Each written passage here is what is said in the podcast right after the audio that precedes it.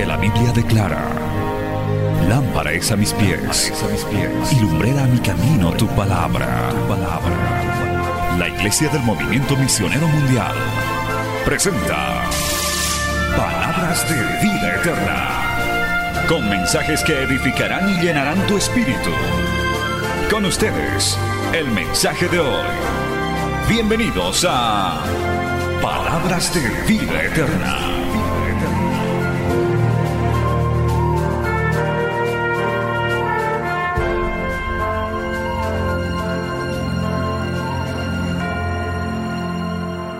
Vamos a compartir una hermosa palabra la cual vamos a estudiar.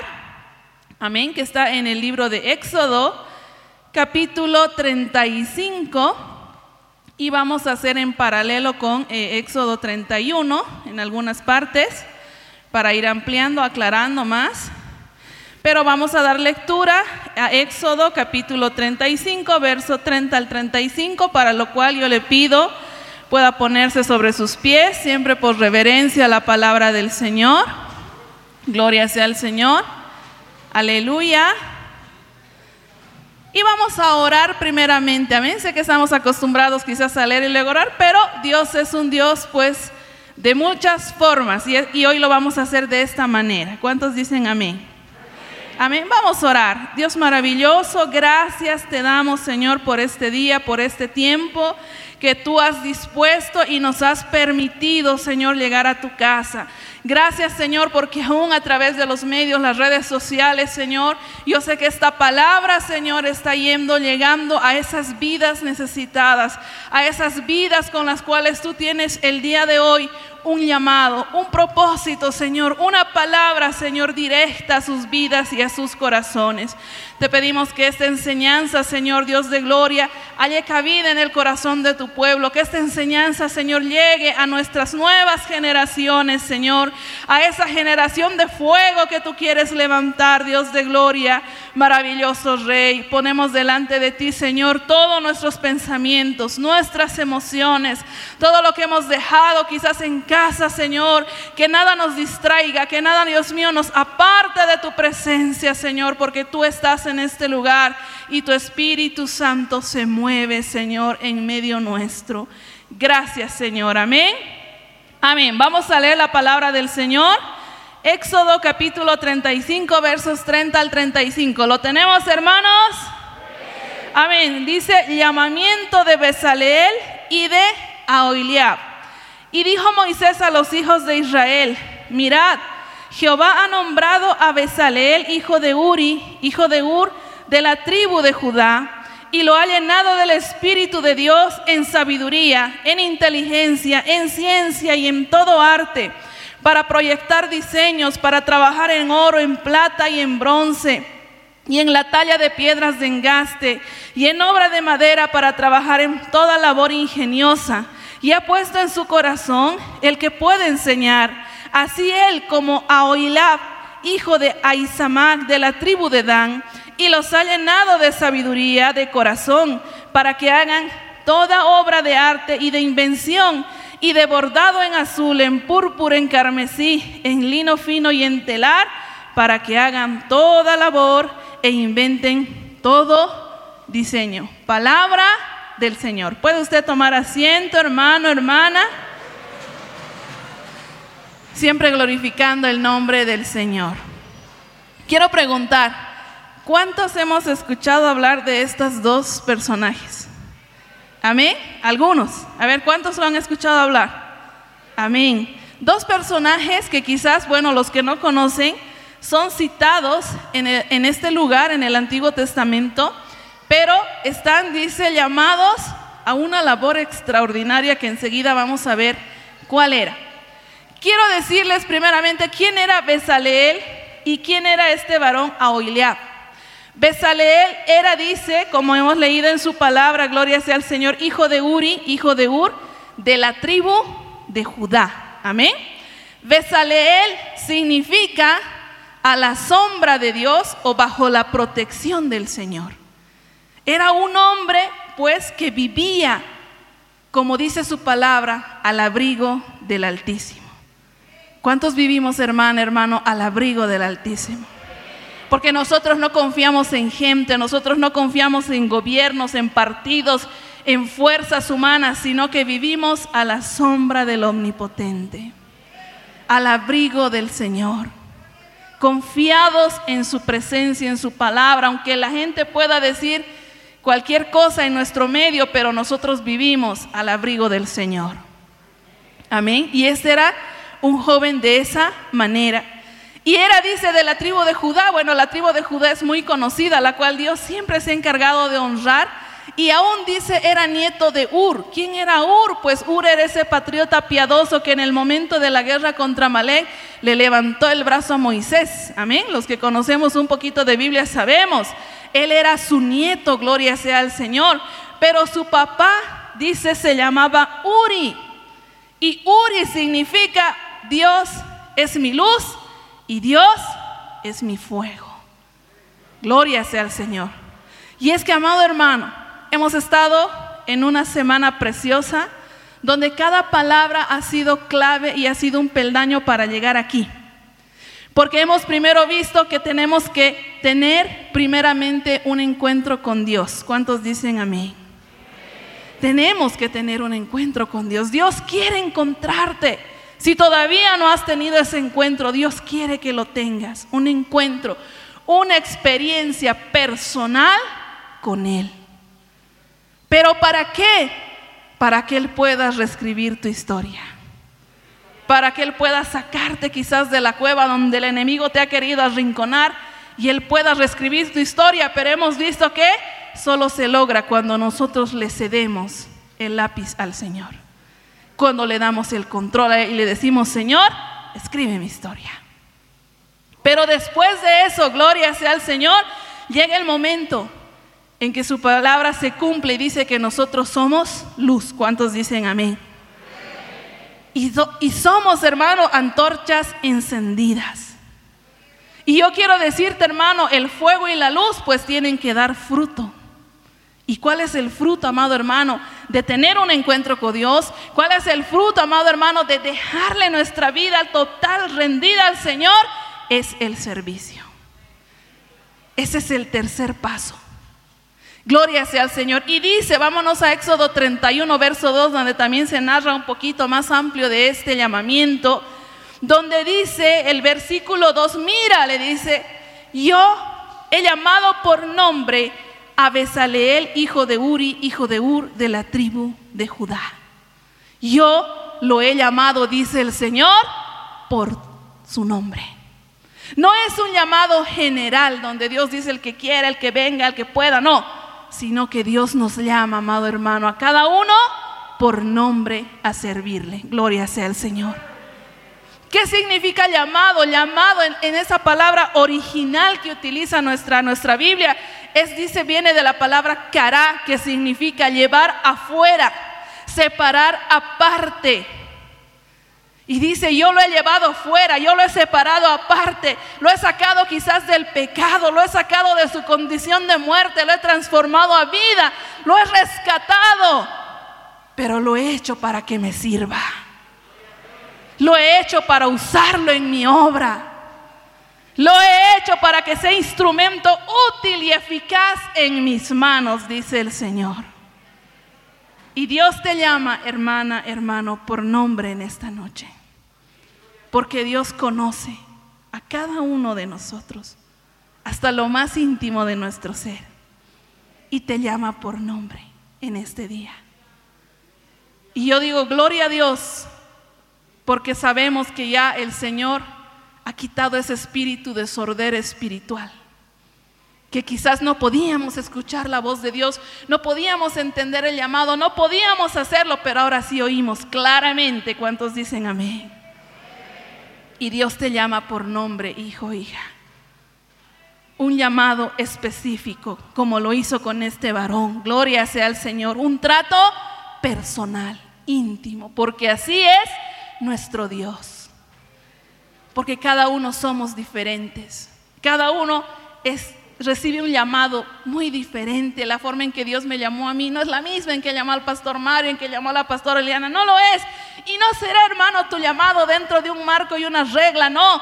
Dios tiene una manera especial de llamarte, de llamarte por nombre a su servicio. ¿Cuántos dicen amén? Gloria sea al Señor. Pero avanzando dice Éxodo 31, 6, vámonos un poquito más adelante, dice, he aquí que yo he puesto con él a Ahoilab, que dice Dios había puesto también a otra persona, a este otro varón, Ahoilab, que su nombre significa la tienda del Padre o donde el Padre habita. Y es que si hay un corazón donde el Señor habita, ahí siempre habrá una pasión y una disposición por servirle. Siempre existirá. Gloria sea al Señor. Él dice, Ayolab era, dice, de la tribu de Dan y era hijo de Aizamac. Su papá Aizamac tiene el significado del hermano de apoyo. Y siempre, amado hermano, hermana, como narraba el testimonio, siempre encontrarás gente de apoyo que te ha traído a la casa de Dios, que ha orado por tu vida, que te ha alentado quizás en tus momentos de oscuridad. Pero también Dios quiere que tú seas ese hombre, esa mujer de apoyo para otros. Gloria sea al Señor. Así como un día doblaron rodillas, derramaron lágrimas por tu vida, pues también ahora te toca a ti, joven, hacerlo por la otra generación que viene detrás tuyo. Gloria sea al Señor.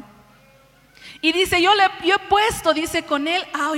¿Qué significa puesto? Dice, puesto viene de este verbo natán, que significa concebir. Y habla esto de la fertilidad, del embarazo. ¿Alguna vez decíamos, ¿no? A veces los jóvenes nos ponemos a pensar y decimos, ¿para qué habré nacido? Quizás ha sido un error. O hasta a veces, tristemente, nuestro entorno nos ha dicho, no deberías haber nacido, ha sido un error, nos hemos equivocado al tenerte, nos arrepentimos. Pero ¿qué dice la palabra? Yo he puesto, yo he permitido que seas concebido, concebida. No eres un error, no eres una casualidad no eres un accidente. Yo le he puesto, dice, concebir. Aún dice, esta palabra Natán significa destinar. Yo te he destinado, hijo, hija, para un propósito grande. Porque enseguida vamos a ver qué tenían que hacer estos dos varones. No era cosa menor. Y dice, aún dice, Natán es convertir.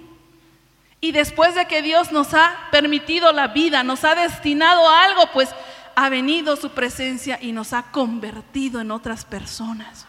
Ha cambiado nuestro lamento en danza, ha quitado las heridas de nuestro corazón, ha quitado la amargura que radicaba en nuestro corazón, ha cambiado nuestro carácter, ha cambiado nuestra forma de ver el mundo. Gloria sea al Señor. Y aún dice Natán es afirmar y nos ha afirmado en sus caminos, amado hermano, amada hermana. Porque podemos decir, Ebenecer, hasta aquí Jehová nos ha ayudado. Si fuese por nuestra fuerza, no estaríamos aquí. Pero hasta aquí nos ha afirmado Dios y hasta aquí nos ha establecido el Señor y quiere que permanezcamos. Y aún esta palabra dice es convocar. Y Dios te convoca el día de hoy a servirle. Ese es el proceso, amado hermano, de esta palabra. Porque dice en otra versión, yo le he dado a Eolab por colaborador. ¿Y qué somos los hombres, hermano? Colaboradores del Señor. De la obra de Dios, Señor. Y dice, Dios te ha puesto por colaborador, por colaborador. Ahí uno se está sorprendiendo, ¿no? Y me mira y dice, yo no, jamás. Como decía nuestro testimonio, pero vamos a ver cómo se hace esto. Y es que cuando el Padre dice, habita en nosotros, es imposible no servirle, hermanos. Yo amo esta frase, es una frase mía que yo me la he agarrado con todo mi ser, que dice, uno puede servir a Dios sin amarle, pero es imposible amar a Dios sin servirle. Es imposible. Porque hemos dicho que la luz da fruto. Hemos dicho que donde habita el Padre hay servicio. ¿Cuántos dicen amén? Mire el contraste de estos dos varones. No nos dice la palabra que hayan tenido familia. Se cree que eran hombres jóvenes. Quizás todavía no casados, no habían tenido todavía hijos, porque siempre dice, se hacía mención a su familia. Pero de ellos se menciona al papá, al abuelo, no todavía a la familia porque se cree que eran muy jóvenes. Gloria sea al Señor. Mientras que el primero era de la tribu de Judá, de la tribu más prominente, de los quizás más conocidos, los más vistosos. El otro dice era de la tribu de Dan. Y es que quizás a veces nosotros decimos, ese puede ser líder, ese joven habla bien, se expresa bien. Es un joven entrador, como decimos en nuestro medio. Él lo va a hacer bien. Sí, hermano, Dios te puede usar. Pero ¿qué dice? También Él toma en cuenta a los de la tribu de Dan, que quizás no es muy conocida la tribu, quizás no es muy nombrada, pero no por eso es menos amada por el Señor. Y es quizás de esos jóvenes, como decía el testimonio, que no hablan mucho, que quizás no son muy fuegos, muy pentecostales, quizás son un poco tímidos, pero aún así Dios puede usar tu vida también. Porque Dios llama a estos dos varones, no dice, uy, no, eh, eh, gloria sea al Señor, Besalel no va a poder hacer el trabajo, le tenemos que buscar otro que sea como el otro de la tribu de Judá. No, Dios escoge, amado hermano, al que quiere y se dispone. Y él dijo, Él me sirve, pero Él también me va a servir. Y los escogió, amado hermano, gloria sea al Señor. Y a veces uno puede decir, es que esto no es para mí, yo no soy de los que está delante, yo no soy de los que puedo hablar, yo no soy de los que sabe esto, me cuesta mucho aprender las cosas, para servirle a Dios hay que saber Biblia, hay que saber esto, hay que saber el otro. Pero gloria sea al Señor, aleluya, que lo más importante no es la teología. Si usted revisa, amado hermano, hermana, los requisitos para los obispos y diáconos de primera de Timoteo 3 o de Tito 1.5, más los requisitos son de carácter, no son teológicos. Son de esas personas que han dejado que Dios more en sus vidas, que trabaje en ellos, que han dejado que la luz de Cristo brille a través de ellos. Esos son los requisitos, porque a veces nos centramos mucho en la teología y en los títulos y en los conocimientos. Pero estos dos varones, dice, fueron escogidos no solo quizás por sus aptitudes, sino por su buena disposición espiritual. ¿Cuántos pueden decir amén? Porque Dios no llama a los perfectos, hermano. Dios llama a los dispuestos. Y Dios está buscando en esta noche vidas dispuestas. Jóvenes dispuestos, señoritas dispuestas y si los jóvenes no quieren, aún adolescentes dispuestos está buscando Dios. Porque Dios puede usar a cualquiera. No es del que quiere ni del que corre, sino de quien Jehová tiene misericordia. A veces ya las generaciones más avanzaditas en años menosprecian al joven, menosprecian al adolescente y dicen, ¿qué puede hacer este niño? ¿Qué puede hacer este joven inexperto? Pero Dios dice, puede hacer una obra grande. Y lo vamos a ver, gloria sea al Señor, a continuación, porque ¿para qué los escoge Dios? Si usted no conoce esta historia, vamos a ver en Éxodo 31, 7. Vaya a la palabra del Señor. Y vamos a leer esta porción de la palabra, la primera parte. Dice, el tabernáculo de reunión. ¿Sabe para qué fueron escogidos estos dos varones? Fueron escogidos para encabezar el trabajo de la realización del tabernáculo. A pesar que había un Moisés que era líder, el hombre más manso sobre la tierra, líder de la nación de Israel. A pesar que había un Aarón, sacerdote escogido por Dios, pero Dios nos les delegó a ellos. Dios escogió a estos jóvenes, a estos varones, para encabezar el trabajo de la fabricación de los utensilios, de todo lo que iba a haber en el tabernáculo. Yo, amado hermano, si hubiese estudiado arquitectura, me hubiese sentido, Dios mío, yo creo que más que honrada y privilegiada que me dejen por lo menos diseñar, aunque una de las varitas con las que se cargaba. Gloria sea al Señor, el arca del pacto.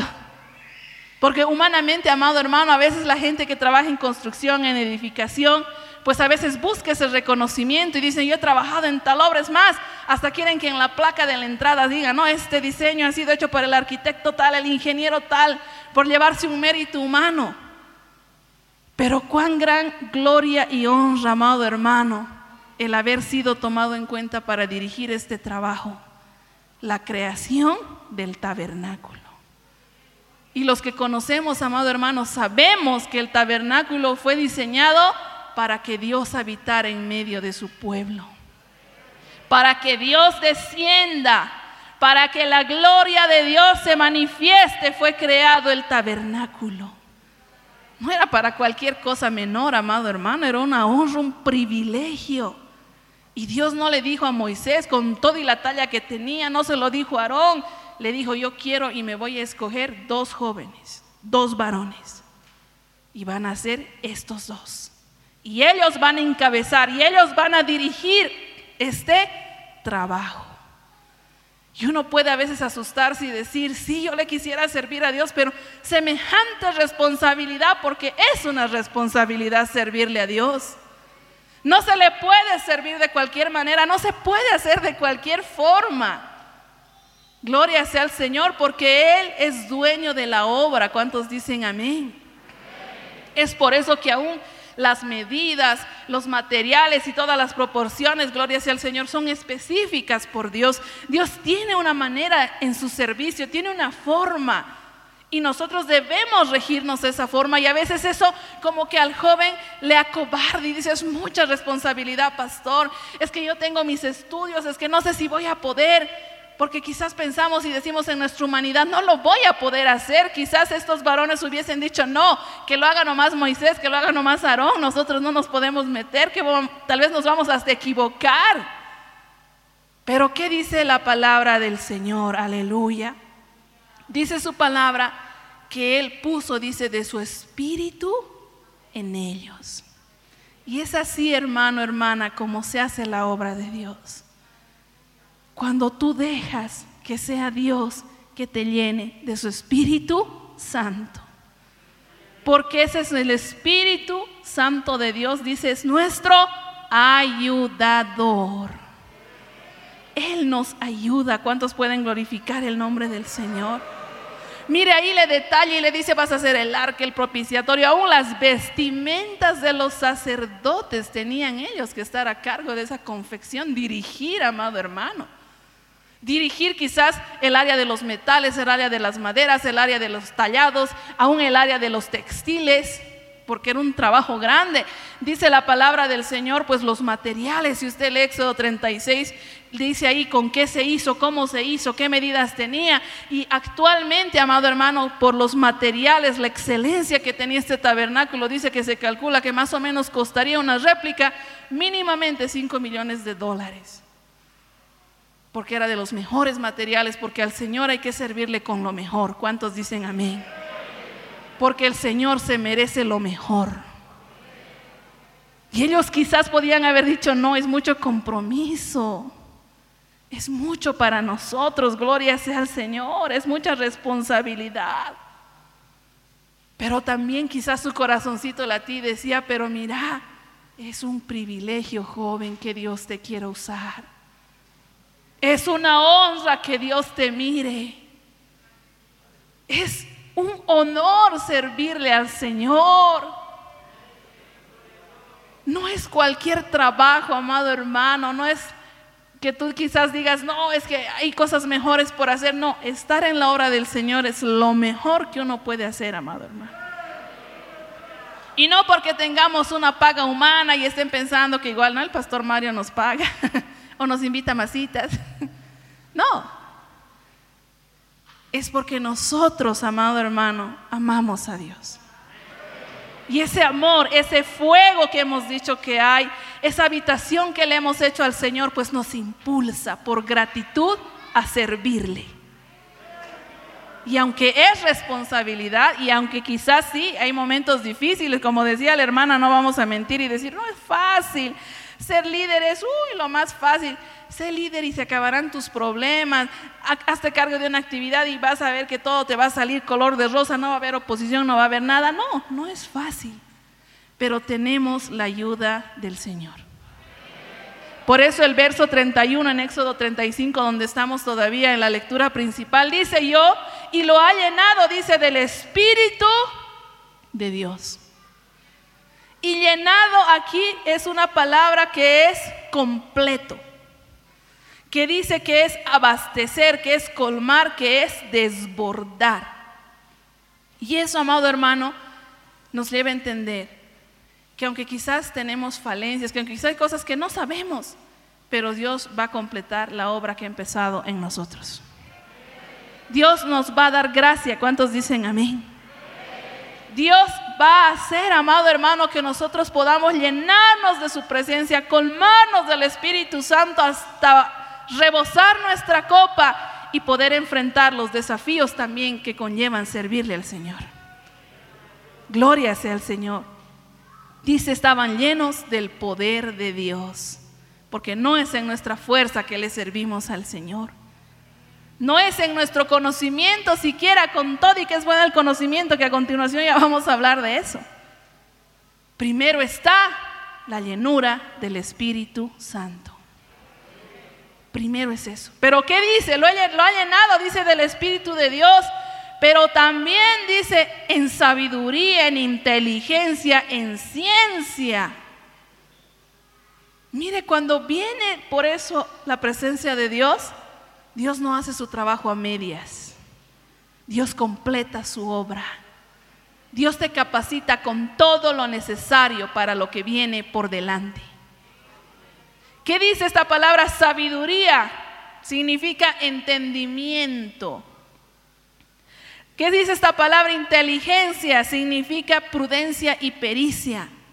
¿Qué significa aquí la palabra ciencia? Significa lo que el ser humano escucha de otros y aprende. Eso es ciencia en, lo que se refiere a la Biblia. La palabra que utiliza dice ciencia, lo que el ser humano escucha de otros y aprende. Cuando vamos al colegio, cuando vamos a la universidad, pues escuchamos y aprendemos de esas personas, aprendemos las materias que se nos designa, pero también la inteligencia, dices, es necesaria porque es lo que el ser humano comprende por sí mismo a partir de lo que ha aprendido, es el segundo paso. Cuando uno recibe una instrucción, amado hermano, pero uno tiene que retener esa instrucción. ¿Sabe de quién viene esa capacidad? Del Señor. Así que yo les puedo recordar, amado hermano, a los jóvenes que si estás haciendo una carrera, que si estás haciendo una maestría, que si estás haciendo o has tenido algún estudio, pues dale gloria al Señor. Porque Él te ha dado esa capacidad. Muchos a veces salen de una profesión, encuentran quizás un trabajo y el ego empieza a enorgullecerse y a decir, es mi trabajo, el fruto de mis esfuerzos. Y hasta se envanecen, se enorgullece y se olvidan que Dios les ha dado primeramente la vida para estar ahí. Las fuerzas, la inteligencia, para poder retener quizás la enseñanza que les han dado sus maestros, poder aplicar, porque luego viene, dice, la sabiduría, que es lo que viene por inspiración del Señor, o es también la sabiduría, dice, es cómo saber utilizar los conocimientos que tenemos. Y Dios quiere que utilicemos los conocimientos que tenemos para gloria de su nombre. ¿Cuántos dicen amén? Que si usted, amado hermano, quizás esté en una facultad o tiene una carrera de lo que es ingeniería, de lo que es mecánica, de lo que sea, amado hermano, pues que usted con lo que sabe, con lo que está aprendiendo, con la carrera que va a adquirir, pues también dele la gloria al Señor. También sírvale con su profesión al Señor. Porque Dios le ha dado ciencia, inteligencia y sabiduría. Porque tristemente cuando no hay sabiduría se utilizan esos conocimientos para lo malo, para pecar, para robar, para delinquir, yo escuchaba, me acuerdo, en la ciudad de La Paz, un joven que se jactaba, y decía, uh, yo soy un hacker digital, yo me entro a cualquier banco y me robo nomás cualquier cuenta. Y decía, ¿cómo Dios le ha dado a este hombre ciencia, inteligencia, pero le falta sabiduría? Porque no lo aplica para lo bueno, sino lo aplica para lo malo. Pero si Dios te ha dado algo joven, busca la, la guía del Señor. Dile, Señor, aún para escoger carrera, los que quizás no han escogido todavía, Señor, que esta carrera que yo voy a escoger sea para honrarte a ti. No sea para negar mi fe, no sea para envanecerme, para que quizás como muchos que han ido a universidad, que han hecho cursos, han sido quizás y eh, sido contrarios a la corriente del mundo y el mundo ha sido más fuerte que ellos y han terminado dándole la espalda a Dios. Cuando es Dios que les ha permitido quizás tener una carrera, cursar una carrera. Así sea un oficio el que tú estés adquiriendo, gloria sea al Señor. Recuerda, la ciencia, la inteligencia, la sabiduría vienen de Dios. ¿Cuántos dicen amén? Y dice, le ha dado todas esas atribuciones, dice, y en todo, dice el Señor, yo le he dado esto, esto, esto, pero en todo. Y todo es pues todo, amado hermano, para todas las tareas. ¿Qué dice Éxodo 31? Gloria sea al Señor, donde hemos leído, aleluya, donde también habla de este llamamiento, gloria sea al Señor, porque dice ahí para trabajar en toda clase de labor, en todo amado hermano, hermana, joven, señorita, lo que tú quieras emprender, en todos los sueños y anhelos que tengas, si tú buscas la guía de Dios, Dios te va a ayudar. ¿Cuántos dicen amén? Dios te va a guiar, Dios te va a prosperar. Si tú vas a emprender un negocio, si tú vas a emprender una carrera, si tú vas a ejercer una profesión, si tú vas a escoger una pareja para formar un hogar, si tú vas a tener una familia, Dios te va a ayudar, te va a dar la capacidad, te va a dar la sabiduría, te va a dar la guía de cómo seguir adelante, aunque vengan retos, aunque vengan pruebas, pero tú vas a salir victorioso, victoriosa. Porque Dios cuando viene con su Espíritu Santo, hermano, nos lo da todo, nos capacita, nos llena. ¿Cuántos dicen amén? Gloria sea al Señor. Aleluya. Gloria sea al Señor. Y dice, pero le he dado en todo arte, dice. ¿Qué es arte en esta palabra? Que utiliza el original, la Biblia es melacá es negocio, es obra, es oficio, es tarea, es trabajo. Pero también dice para proyectar diseños. Y en Éxodo 31, 4 dice para inventar diseños. Y esto significa fabricar, calcular, contar, idear, imaginar, inventar dispositivos, inventar maquinarias. Mire cómo Dios le ha dado a su pueblo una sabiduría una capacidad. Y a veces esa capacidad, joven, tú la estás desperdiciando. Mire cuánto en tus manos, cuánto potencial hay, joven, señorita, en tu vida. Varón, mujer, que busques de Dios. Dios te llena de su espíritu y te da todas estas capacidades. ¿Cuántas cosas no podríamos hacer el pueblo del Señor? Si nosotros buscásemos realmente su presencia, si nosotros realmente nos rindiésemos al Señor. Porque no solamente, amado hermano, se trata de servirle a Dios, de pararse en un altar y predicar, hay tantas cosas por detrás en la obra de Dios. Es más, yo puedo decir pues que tenemos en la casa del Señor muchos de estos que fabrican, que calculan, que cuentan, que idean, que imaginan, que inventan. ¿Por qué creen, amados hermanos, que en la cuarentena hemos hecho cultos virtuales? Porque eso a alguien se le ha ocurrido, amado hermano. Sí, alguien lo ha pensado y ha dicho, ¿y por qué no hacemos así? ¿Por qué no usamos el Facebook? ¿Por qué no usamos el Internet para esto? Porque hay gente, amado hermano, que tiene, pero Dios quiere dar a más gente todavía. Y en este caso, a los jóvenes. A ti, joven señorita. Dios quiere derramar de su presencia, pero no solamente su Espíritu Santo por un momento y nada más, sino quiere darte sabiduría, inteligencia, ciencia en todo. Para que tú puedas proyectar diseños, para que tú puedas inventar cosas, para que tú puedas, hermano, servirle a Dios. Y no solamente yo puedo decir eso, aún Dios nos capacita para las cosas que tenemos que hacer humanamente. Dios nos capacita. Aún en eso, amado hermano, hallamos bendición de parte del Señor. Y es interesante cómo dice, para trabajar, dice, en oro, en plata, en bronce y en la talla de piedras de engaste y en obra de madera, para trabajar en toda labor ingeniosa. Por eso decíamos, un ingenioso nomás se, le ha ocurrido y ha dicho, haremos cultos virtuales y vamos a hacer así. Y podemos usar el Zoom y podemos crear grupos de WhatsApp. Porque quizás los que somos de la generación que ya estamos pasando, decíamos, ¿y ahora qué vamos a hacer? Pero hubo un hombre, una mujer de Dios, un joven, una señorita que dijo, esto podemos hacer. ¿Guiado por quién? Por Dios. De esos jóvenes y señoritas siempre hay, llenos del Espíritu Santo, guiados por Dios para emprender, para hacer cosas nuevas, para buscar estrategias diferentes, porque nosotros no podemos estancarnos, amado hermano, en la forma tradicional, en decir es que con barbijo no se puede alabar, es que con barbijo no se puede hacer nada, es que no podemos hacer con el alcohol allá afuera las cosas cuando todo esto se acabe, cuando volvamos a hacer como antes, quizás ese antes nunca vuelva, amado hermano.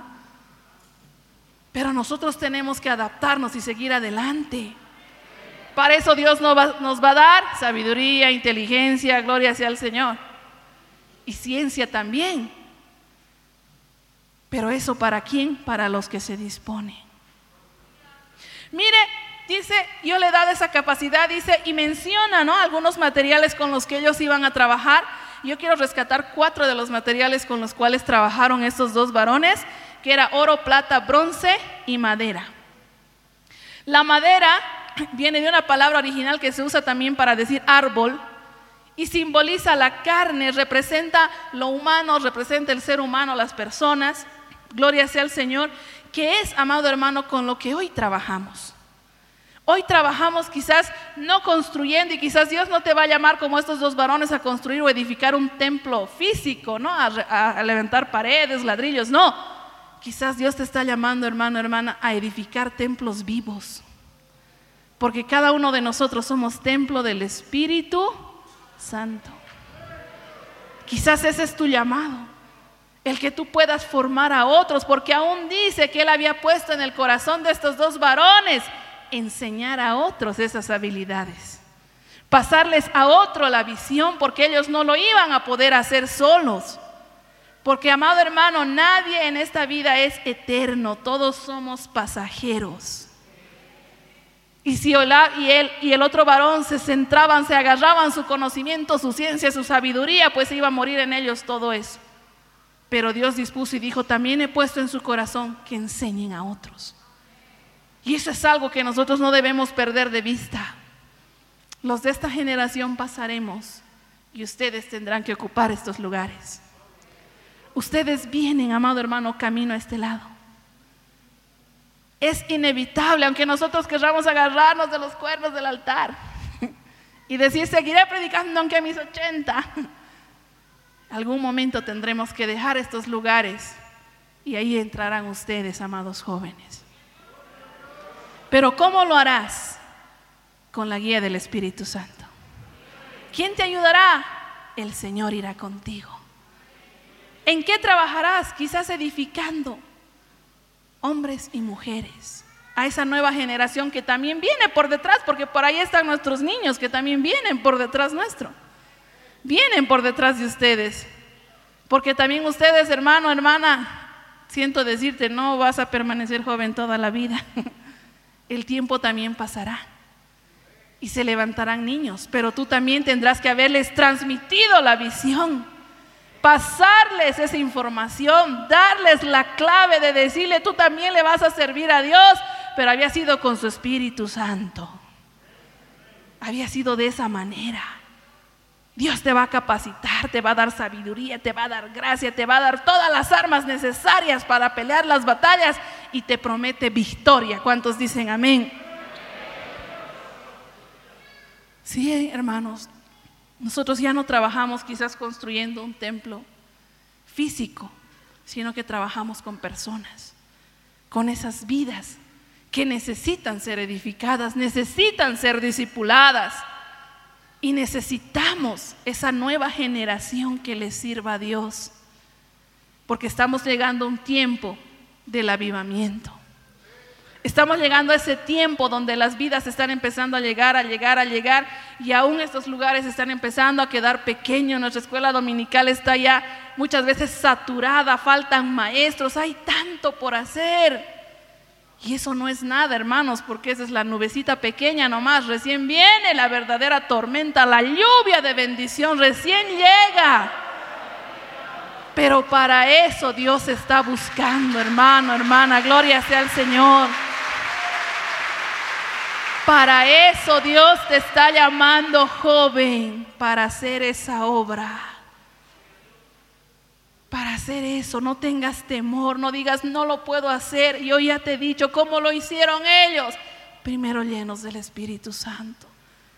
Todo lo demás fue añadido. Y aún dice, trabajaron con oro, con plata, con bronce, el oro y todos los materiales, todo el mobiliario del tabernáculo, hermanos, usted lo estudia, tiene una significancia hermosa. Es sombra, dice, de lo que había de venir. Tiene un sentido el día de hoy. No es que, bueno, ya no tenemos el tabernáculo eso ya ha pasado y no sirve. No, cada cosa, amado hermano, que estaba ahí, está presente el día de hoy. De otra forma, pero está presente. Y ellos edificaron eso. Quizás ellos tallaron un candelabro para que ahí estuviese en el gloria sea al Señor, en el tabernáculo. Otros quizás, gloria sea al Señor, se dedicaron a tallar, a adornar, gloria sea al Señor, como dice el arca del pacto, el propiciatorio con querubines. Pero hoy tenemos, amado hermano, la presencia de Dios en este lugar. Las vidas que llegan, que son impactadas, pero necesitan ser trabajadas, ser ministradas, ser enseñadas. Y ahí entras tú, amado hermano, amada hermana. Ahí entras tú. Necesitamos más personas, como hemos dicho, con esas capacidades aún para extendernos, para ampliarnos. Y ahí entras tú, amado joven, amada hermana. Ahí entras tú. Mire, el oro, dice, representa la gloria de Dios. ¿Cuántos pueden alabar al Señor? La plata simbolizaba el rescate y el precio que se pagaba, dice, por la redención. Y el bronce pues significa juicio y condenación por el pecado. Gloria sea al Señor. Y yo puedo decir, amado hermano, Dios está llamando a esta generación para seguir haciendo la obra evangelizadora. ¿Cuántos dicen amén? Porque su palabra dice, id y predicar el evangelio a toda criatura. Nosotros tenemos que hacer ese trabajo. Predica, joven. No te avergüences del Evangelio, no te avergüences de ser hijo de Dios. Comparte la palabra. Comparte la gloria de Dios que has visto con otros que están en tinieblas. ¿Para qué? Para que puedas hacerles ver la obra redentora de Cristo para que puedas decirle, Cristo ha pagado en la cruz por tus pecados, Cristo puede sanar tu enfermedad, Cristo puede cambiar tu condición, Cristo puede ayudarte. Y así los podamos librar, amado hermano, del juicio y la condenación eterna que también vienen pronto. Porque Cristo viene, ¿cuántos dicen amén?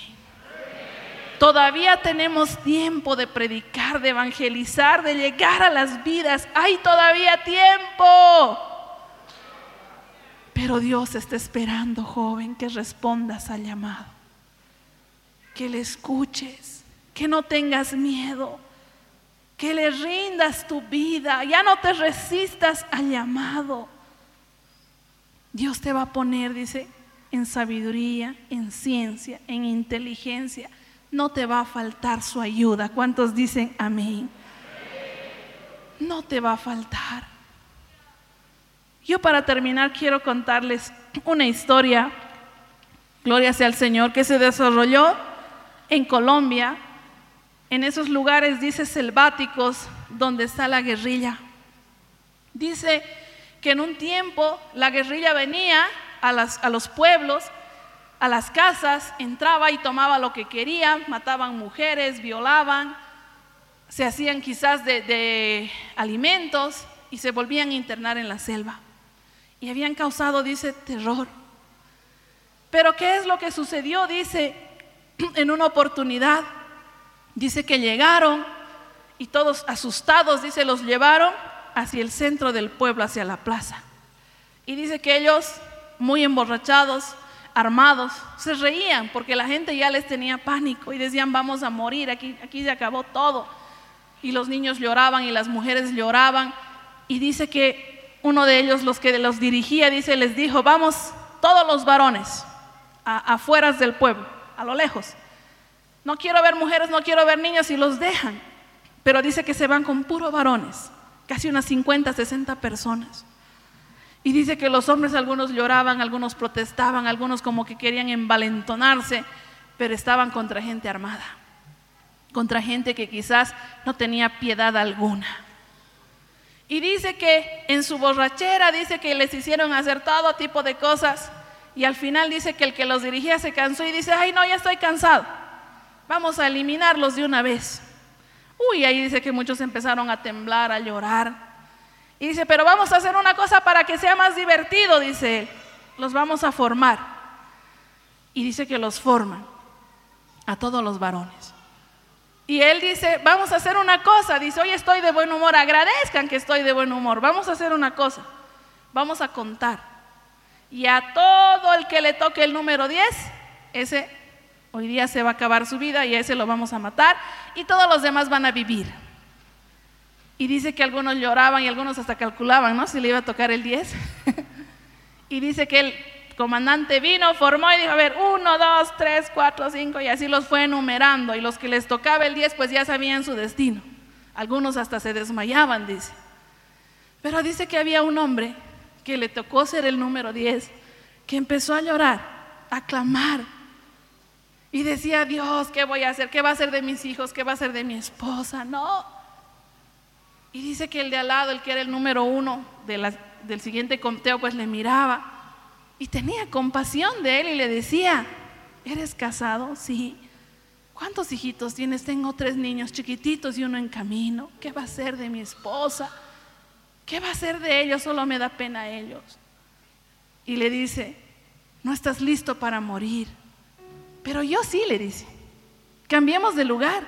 Y le cambia, dice su lugar, y le dice, tú ven aquí, yo me voy a cambiar, a mí que me maten. Yo estoy listo para morir.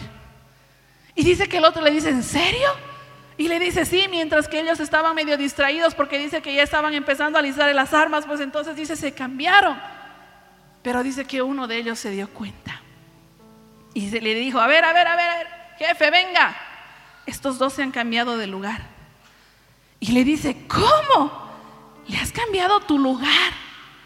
O sea, tú te quieres morir, le dice, y le dice, no me quiero morir, ¿no? Pero yo estoy listo, si me tengo que morir, pues estoy listo para partir. Y le dice, y le llama mucho la atención y le dice, ¿por qué?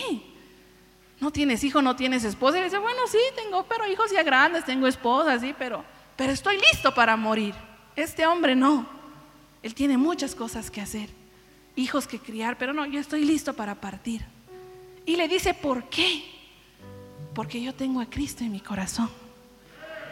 Porque yo tengo a Dios, sé dónde me voy a ir, sé cuál es mi destino. Y dice que esto le impactó tanto a este hombre que dijo, ya, no vamos a matar a nadie, váyanse todos a su casa. Y se fueron corriendo lo más que pudieron, nadie miró atrás por si, por si se desanimaban, ¿no? Los, los de la guerrilla. Y se fueron, dice cada uno a su casa. Pero al día siguiente, dice que alguien tocó la puerta de este hombre que era el número uno, que le había cambiado su lugar al número diez porque ni sus nombres sabían, alguien tocó la puerta y dice que él abrió y dice que vio al número diez porque así lo llamaba, no sabía ni qué se llamaba, con su esposa y sus hijitos.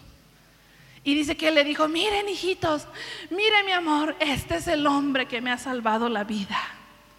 Gracias a él estoy yo aquí y todos los demás. Porque gracias a lo que este hombre ha hecho es, que nos han perdonado la vida a todos. Dice que los niños lo abrazaron, la esposa lloró, le agradeció y les dijo, ya váyanse a la casa, pero el número 10 se quedó y le dice, ¿qué puedo hacer por ti? Dime, ¿qué necesitas que yo haga? Yo te puedo ayudar si estás cosechando, si estás sembrando, vamos, yo te ayudo. Si tienes que hacer algo en la casa, yo lo hago porque estoy agradecido. No tengo quizás dinero para pagarte, no tengo cómo expresarte, pero gracias a ti estoy vivo. Dime lo que quieres que yo haga y yo lo haré. Y yo puedo decir, hermano, yo soy el número 10. Cristo es el número uno, que ha dado su vida por mí, que yo estaba destinada quizás al fracaso, quizás a una adicción, quizás aún a un suicidio. No estaba lista, pero Él cargó mis pecados, murió por mí, me libertó, sanó mis heridas, restauró mi hogar, me dio el, el gran gozo de ser madre, porque yo era una mujer estéril. Aún ha sanado, ha cambiado la condición de mi último niño. Y yo le puedo decir, Señor, ¿qué quieres que yo haga? No tengo dinero, no tengo cosas quizás con lo que pueda pagar lo que has hecho. Pero aquí está mi vida, aquí están mis manos. Sé que no tengo talentos, dones. Quizás no he hecho ni siquiera una carrera. Pero aquí su palabra me dice, llénate de mi Espíritu Santo y yo te daré ciencia, inteligencia, sabiduría para hacer la obra. Oh, gloria sea el Señor. Amado joven, ¿qué ha hecho Cristo en tu vida? ¿De dónde Dios te ha sacado? Con nada le podemos pagar sus grandes favores. Pero una cosa podemos hacer es decir, Señor, ¿qué quieres que yo haga? Aquí está mi vida. No tengo talentos, dones humanos, pero tengo disposición de corazón. Quiero ser lleno de tu presencia. Quiero que me llenes de tu Espíritu Santo y me capacites y me ayudes. Porque no hay nada ni nadie que pueda dar algo precio por su salvación. Nada. El servicio, amado hermano, es un acto de gratitud a lo que Cristo hizo en la cruz del Calvario. Oh, alabado sea el Señor. Puedes ponerte de pie unos minutos, hermano, hermana. Yo quiero orar al Señor. Quiero agradecerle primero. Porque es un privilegio estar aquí. Es un privilegio, hermano. Agradecele. ¿Cuántos jóvenes han perecido ahí en el mundo? Pero Dios te ha conservado hasta el día de hoy para un propósito, para una labor. No tengas miedo de servirle a Cristo. No digas no puedo, no sé cómo lo haría. Porque hemos visto en su palabra que Él derrama sabiduría, Él derrama inteligencia, gracia. Oh Señor, yo te pido por esta generación. Llénalos de tu Espíritu Santo si realmente han tenido un encuentro contigo, Padre, que esa luz empiece a arder, ese fuego empiece a arder y de fruto de servicio. Si de verdad habita el Padre y Señor, decidan servirte. Es un privilegio, joven, servirle a Dios en toda área. Es un privilegio y merecido, es una honra grande que Dios te quiere dar, no la menosprecies. No fue llamado Aarón para este trabajo, no fue llamado Moisés, fueron estos dos varones. Dios de igual manera te llama a ti. No solamente el pastor, la pastora hará la obra. Hay mucho, mucho que hacer. Me Y ahí te llama el Señor, joven, señorita. Aleluya.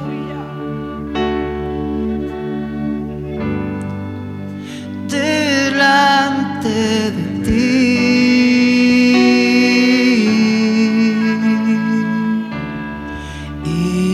esperaré.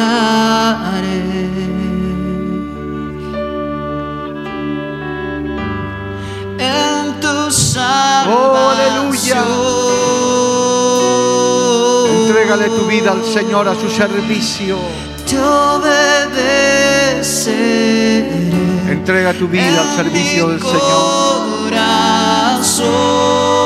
Entrégale tu corazón, tus dones, tus talentos. Lo poco, lo mucho que Él te ha dado. Mi adoración.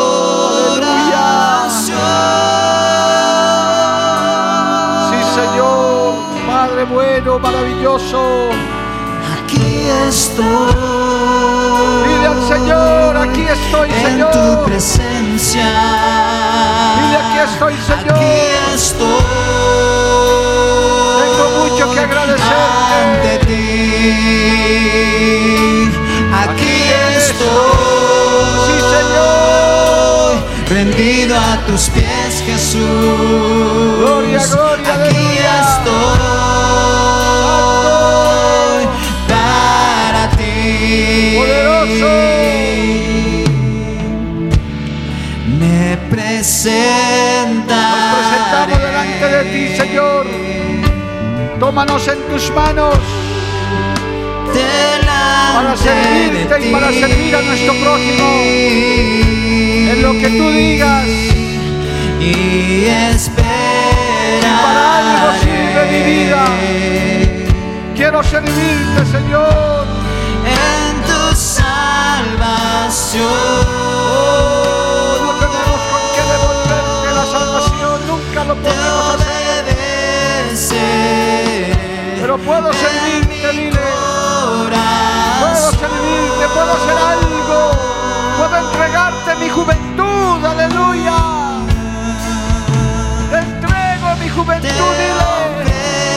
Te entrego mis fuerzas. Mi Te entrego mi dinamismo,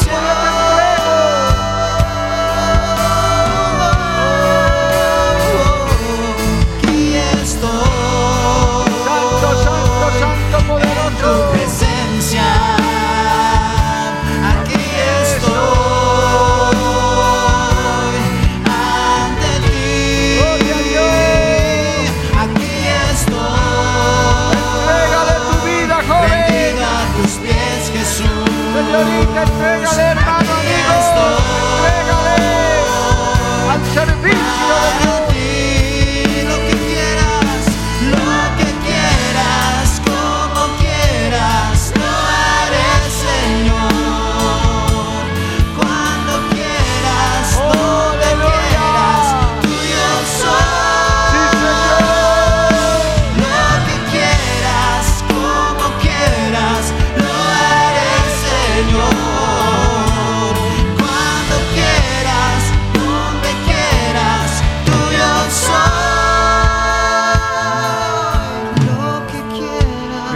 Jesús por tomarme en cuenta. El Señor te está tomando en cuenta. Joven, señorita, Él te está mirando. Algo puedo hacer para Él. Algo puedes hacer para Él. Solo entrégale tu vida. Entrégale tu corazón. Entrégale todo tu ser. Dile, Señor, me rindo en tus manos. Buen alfarero. Seas tú moldeándome, sanándome, levantándome. Y quiero servirte.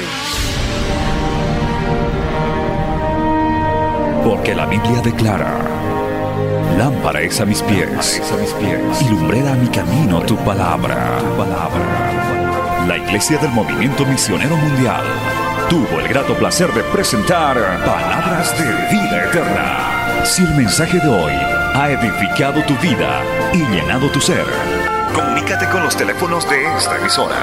También para pedir una copia del mismo y compartir con otros. Esta fue una producción de la Iglesia del Movimiento Misionero Mundial. Gracias por tu atención.